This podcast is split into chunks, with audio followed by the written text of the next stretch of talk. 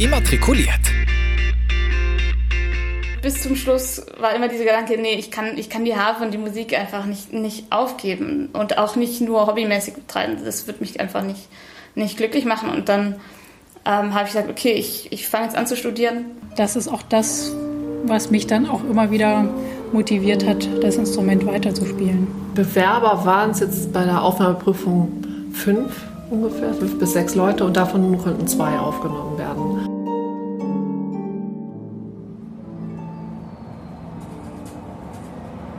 Was mich an Musikstudierenden fasziniert ist, dass sie einen Zustand anstreben, der irgendwo zwischen absoluter Perfektion und zugleich individueller Kreativität liegt.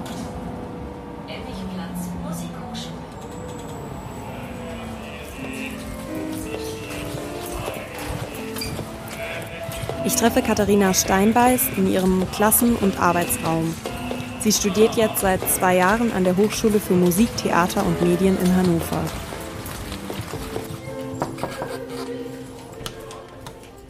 Ich bin in München geboren und in Bayern aufgewachsen, in einem ganz kleinen Ort, da am Chiemsee. Meine Eltern haben viel Musik gemacht, waren jetzt keine Profimusiker, aber so Laienmusiker und begeistert von Musik. Ja, es war auch so, dass ich auf einer Konzerthafe angefangen habe. Das ist ungewöhnlich, weil die meisten Kinder, die spielen oder fangen auf kleineren Instrumenten an. War natürlich dann für meine Eltern ein bisschen schwierig. Die mussten dann meine, meine Harfe zu Hause an der Decke mit Seil befestigen, weil man hat die ja auf der Schulter liegen, dass es halt vom Gewicht nicht zu schwer wird und auch nicht umfallen kann. Die mussten dann in jede Unterrichtsstunde mitkommen, weil sie die Harfe dann halten mussten. Die standen dann hinter mir. Das haben natürlich auf der Waldorfschule alle ein Instrument gelernt, aber so ernsthaft äh, verfolgt oder dran geblieben, so wie ich das gemacht habe, das, das haben die wenigsten. Ich selber habe mich immer so ein bisschen als uncool empfunden. Katharina sucht dann nach einem Ort, an dem es mehr Menschen gibt, die sich genau wie sie mit Musik beschäftigen. Und sie findet ein englisches Musikinternat, wo sie dann zur Schule geht, bis sie in Deutschland ihr Abitur macht. Währenddessen beschäftigt sie sich aber schon die ganze Zeit mit dem Gedanken, was es heißt, Musik zu studieren warum auch immer, kamen dann irgendwie so Unsicherheiten auf, auch irgendwie jetzt beim Spielen, dass ich irgendwie mich unsicher gefühlt habe. Und bei Konzerten hatte ich dann plötzlich, irgendwelche Blackouts und so. Es ähm, hat dann alles so irgendwie angefangen, irgendwie so eine Unsicherheit zu werden. Und dann habe ich mir natürlich die Frage auch gestellt, so, ob das wirklich so mein Ding ist, ob ich das studieren will. Angela Klön ist Lehrbeauftragte für die Fachdidaktik und Methodik Harfe in Hannover. Sie erklärt den Anspruch an die Studenten. Diesen Standard überhaupt zu erreichen, dass man eine Aufnahmeprüfung besteht, der ist heutzutage sehr, sehr hoch. An deutschen Schulen wird natürlich viel auch zeitlich abverlangt. Das heißt, dass viele dann mit 14, 15 Jahren aufhören mit dem Instrumentalunterricht, weil sie so schulisch eingespannt sind, dass sie das alles nicht mehr bewältigen können. Das ist einer der Gründe, warum sich vor allem Ausländer für ein Hafenstudium entscheiden. Bei der letzten Aufnahmeprüfung in Hannover gab es fünf Bewerber, von denen zwei genommen wurden. Und? Es war kein Deutscher dabei bei den Bewerbern. zwei Asiaten, einer aus Rumänien, einer aus dem Iran. Also sehr international eigentlich. Ja. Das, was wir uns aber bei der Aufnahmeprüfung auch äh, Frage, als ja, Frage stellen, ist auch, schafft man es aus dem Studenten, aus dem Bewerber innerhalb von vier Jahren, was ja die Regelstudienzeit ist, äh, einen professionellen Musiker zu machen?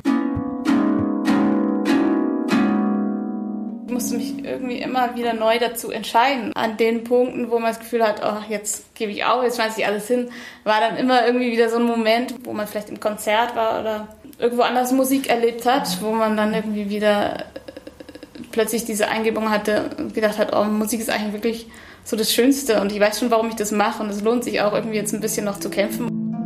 Und so hat Katharina weitergemacht. Jetzt ist das, was ich, was ich liebe, dass man einfach wirklich Harmonie- und Melodieinstrument ist. Man kann gleich mehrere Töne gleichzeitig spielen und hat einfach so ein Klangerlebnis. Ja, und weil auch der ganze Körper natürlich involviert ist. Man spielt ja mit Händen und Füßen, weil man ja auch sieben Pedale hat. Wenn ich mich hinsetze, dann nehme ich die Harfe auf die Schulter. Also ich ziehe zieh sie so ein bisschen zurück zu mir und ähm, lege die Harfe, also wie so eine Umarmung um die Harfe drum. Und ähm, setzt dann, wir spielen ja nur mit äh, vier Fingern in jeder Hand, der kleine Finger ist zu kurz und setzt dann die Finger nacheinander ein. Und es ist so, dass, die, ähm, dass der Daumen nach oben zeigt ähm, und die anderen Finger nach unten. Das ist die Technik, damit man einfach eine äh, die größtmögliche Entspannung in der Hand haben kann beim Spiel. Ja, das ist einfach eine wahnsinnige Muskelarbeit eigentlich, dieses Harfespielen. Für Dozentin Angela Klön ist diese Körperlichkeit ganz entscheidend für das Instrument. Also was ich an der Harfe besonders finde, ist, dass man den Klang wirklich direkt mit den Fingern erzeugen kann. Also wenn man das jetzt vergleicht mit einer Geige oder mit einem Klavier, hat man immer ein Medium dazwischen. Bei der Geige ist es der Bogen, der eigentlich die Seite berührt und zum Klingen bringt. Oder beim Klavier ist es das Hämmerchen, das quasi im Klavier gegen die Seiten schlägt. Und ja, die Harfe ist etwa 1,85 Meter groß, wiegt 40 Kilo hat 47 Seiten und sieben Pedale, um die Halbtöne einzustellen. So genau habe ich mir bisher noch nie eine Harfe angeschaut. Studentin Katharina erklärt den Aufbau des Instruments. Die Form, finde ich, lässt sich mal ganz gut beschreiben. Also man kennt ja so einen Klavierflügel. So ein bisschen die Form kann man sich vielleicht vorstellen. Und wenn man den einfach senkrecht stellt, dann hat man ungefähr die Form von einer Harfe. Und da sind jetzt die ganzen Seiten äh, senkrecht gespannt. Dieser Rahmen besteht einmal aus der Säule vorne, die steht ähm, senkrecht, dann den Resonanzkörper ähm, und oben ein geschwungener Hals, wir nennen das Hals. Und an diesem Hals ähm, sind die ganzen Wirbel und an denen die Seiten dann eben festgemacht sind. Und dann haben wir natürlich unsere Pedale unten, mit denen wir die Töne verstellen können. Ähm, das sind sieben Pedale für jeden Ton der Tonleiter ein Pedal. Ich habe ähm, eine Harfe in Berlin, das ist meine richtige Harfe. Und die Harfe jetzt, die ich hier habe, also das ist auch meine, ähm, aber das ist eine alte Harfe. Das ist so ein schönes altes äh, Schmuckstück auch schon fast. Ich habe gestern ähm, mal ein bisschen gegoogelt, die, die Firma Wurlitzer, und gesehen, dass die jetzt schon fast 100 Jahre alt sein muss. Ich erinnere mich, dass das damals kann sein, dass es sogar noch D-Mark oder vielleicht waren es schon Europreise 27.000. Also jetzt hat kostet diese gleiche Harfe, ähm, ich glaube, es kommt schon an die 50.000 ran. Also es ist schon teuer. Hafen sind teuer. Wer sich mit einer Konzertharfe schmücken möchte, der kann mit 15.000 Euro anfangen. Und wenn dann noch ein Vermögen über ist, kann man über eine bekannte Firma, ein bestimmtes Modell, Verzierungen und Goldelemente nachdenken. Preismaximum gibt es nicht. Dafür aber leider einen Wertverlust über die Jahre, trotz der Seltenheit des Instruments. Selten sind auch seine Besitzer. Es gibt ja nicht viele Leute, die Harfe spielen. Mit ihrem ungewöhnlichen Studium hat auch Katharina schon viele interessante Reaktionen erlebt. Deswegen habe ich mich auf der Straße umgehört, was Leute denn so über die Harfe denken. Harfe? Kenne ich nur aus dem Fernsehen. Ist ein Streichinstrument, glaube ich. So ganz hohe Töne sind das ja meistens. Dieses Instrument, Musikinstrument, immer im Symphonieorchester gibt es eine Arfa, sitzt eine Frau. man kann nicht ihn tragen. Ja, wenn man gerade irgendwie das Instrument äh, mit sich rumschleppt oder so, die sagen dann so, oh Mensch, Mädel, hättest du mal irgendwie äh, besser Querflöte gespielt oder so. Und dann sind die völlig verwundert, dass man das studieren kann. Dann kommt meistens noch die Frage irgendwie, und was machst du dann noch so? Also welche Instrumente spielst du noch oder spielst du dann nur Harfe? Also für viele ist das, glaube ich, völlig unverständlich. Aus diesem Grund interessiert mich, wie denn nun wirklich die künstlerische Ausbildung Harfe aufgebaut ist. Also was macht man im Studium? Das Herzstück ist natürlich schon gerade bei der künstlerischen Ausbildung das Hauptfach. Und der Hauptfachunterricht findet normalerweise wöchentlich 90 Minuten statt. Man kommt hier in den, in den Unterrichtsraum, hat sich bestmöglichst vorher eingespielt und dann unterhält man sich einfach noch ein bisschen über was über alles, was so gerade in der Hafenwelt passiert ist oder irgendwelche Probespiele. Genau, und dann meistens spielt man einfach das, was man vorbereitet hat, vor. Und dann wird an den Stücken gearbeitet. Dann, dann setzt der Lehrer oder Professor sich neben ein und ähm, singt mit und äh, spielt Sachen vor oder ähm, gibt einfach seine, seine Kommentare, Verbesserungsvorschläge und so dazu ab. Das ist also die praktische Einheit, die Katharina hier beschreibt. Es gibt dann aber auch die Theorie, wie Dozentin Angela Klön und Katharina erzählen. Ergänzend ist es aber schon gut, eben auch diese theoretischen Fächer, da hat man eben Musiktheorie, Musikwissenschaft. Musikgeschichte muss man verschiedene Vorlesungen und Seminare belegen. Rhythmische Gehörbildung. Instrumentenkunde, da lernt man eben über die ganzen Instrumente, dass man sich als, als Musiker nicht nur mit seinem eigenen Instrument auskennt, sondern eben auch weiß, äh, mit was die anderen so zu kämpfen haben. Und dann auch nochmal diesen physiologischen Bereich mit Musikphysiologie, wo man auch Entspannungstechniken wie Feldenkreis oder Alexandertechnik lernt. Körperübungen, Yoga. Und dazu hat man auch andere praktische Fächer wie Klavier als Nebenfach und auch theoriebegleitendes Klavierspiel, Chor, Orchester, Kammermusik. All das ist ja etwas, was die Praxis ausmacht. Und dazu kommt ja noch die Übezeit. Eigentlich sollte jeder dann auch nochmal vier Stunden im Schnitt, sage ich mal, täglich üben. Ich versuche schon so vier Stunden bis sechs Stunden äh, Zeit zu haben dafür. So schön dieses abwechslungsreiche Studium auch ist, irgendwann sollen die Musikstudenten damit Geld verdienen. Normalerweise ist es so, dass man während des Studiums eigentlich schon auch wirklich in die Berufspraxis einsteigt. Man macht nebenher Praktikas in Orchestern. Klar mache ich da auch Probespiele. Jetzt im Moment ähm, werde ich in der nächsten Spielzeit in Göttingen im Orchester, ähm, Symphonieorchester spielen. Ihre ersten Erfahrungen aus dem Berufsleben der Harfenisten sammeln die Studierenden neben Konzerten oder Orchesteraushilfen, aber auch als Lehrende. An Musikschulen oder privat geben sie Unterrichtsstunden. Genau auf diese Perspektive hat sich Angela Klön spezialisiert. Ich mache ja nicht diesen Hauptfachunterricht, mhm. sondern quasi lehre quasi die Methodik, also wie man quasi unterrichtet. Ja, man muss selber erkennen, welches Potenzial oder auch der Lehrer unterstützend, welches Potenzial jemand hat und wie man das am besten einsetzen kann. Und dann gibt es oft einfach diese Kombination aus Konzerttätigkeit und Unterrichtstätigkeit. Und dann kann man die Gewichtung ja selber entscheiden. So hat es eine Absolventin gemacht, mit der ich gesprochen habe. Doch sie ist nicht nur Harfenistin, die Konzerte spielt und lehrt. Die praktischen Tätigkeiten ergänzt sie ganz bewusst um theoretische Musikwissenschaft. Wie auch Katharina war sie unsicher, ob das mit der Harfe denn so das Richtige für sie ist. Naja, ich war so ein bisschen im Konflikt kurz vor meinem Abi, als es darum ging zu entscheiden, was mache ich jetzt oder was will ich studieren.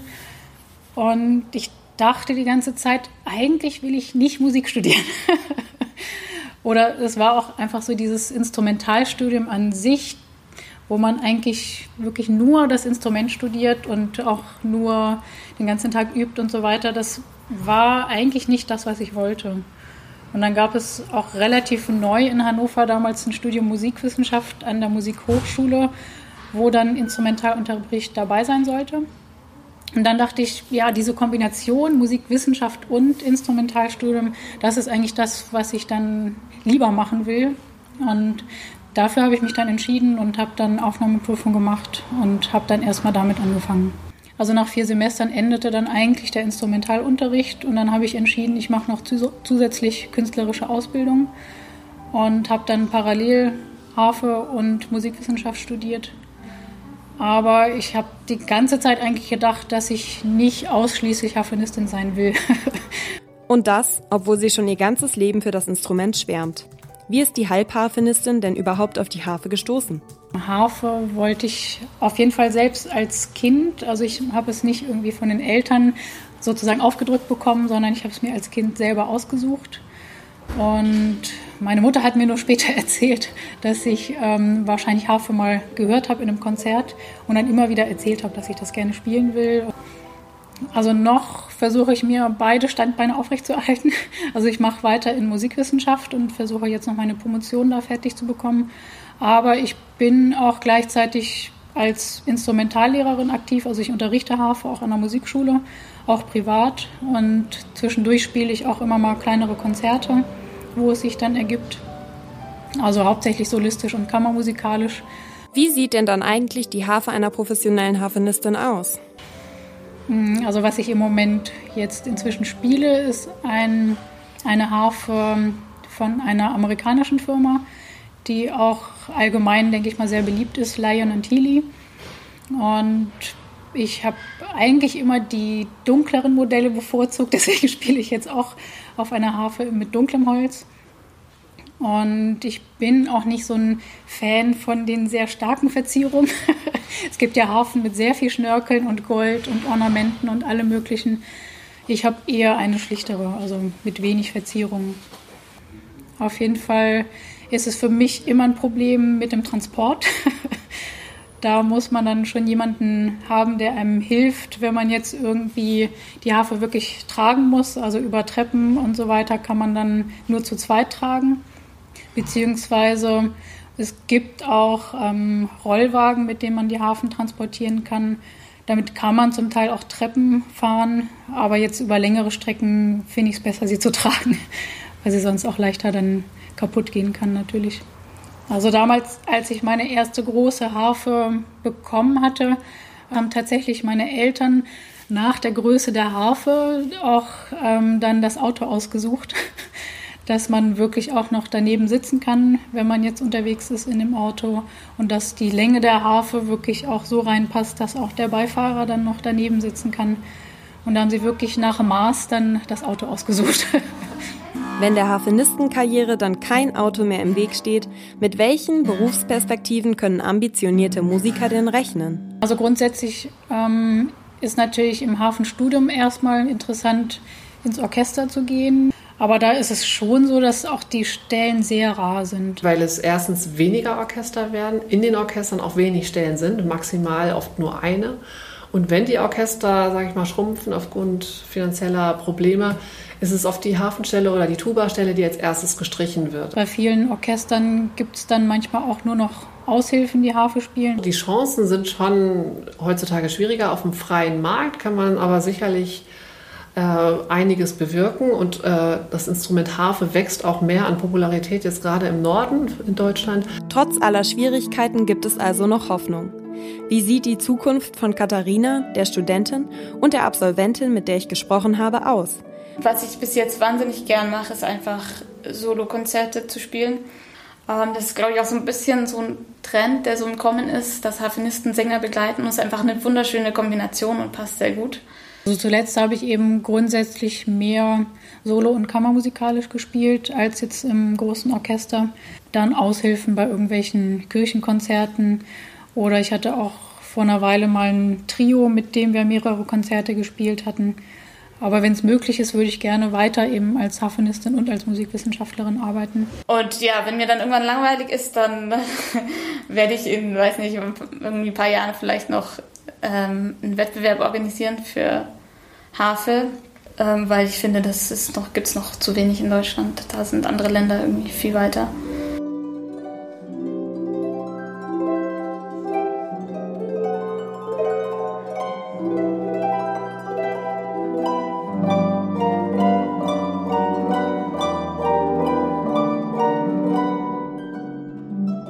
Harfe studieren. Eine künstlerische Ausbildung an der Hochschule für Musik, Theater und Medien Hannover. Das war eine Reportage von Corinna Lüke über die Harfe, Harfe, eine Harfe. Ha Harfe, Harfe. Harfe, Harfe, ja.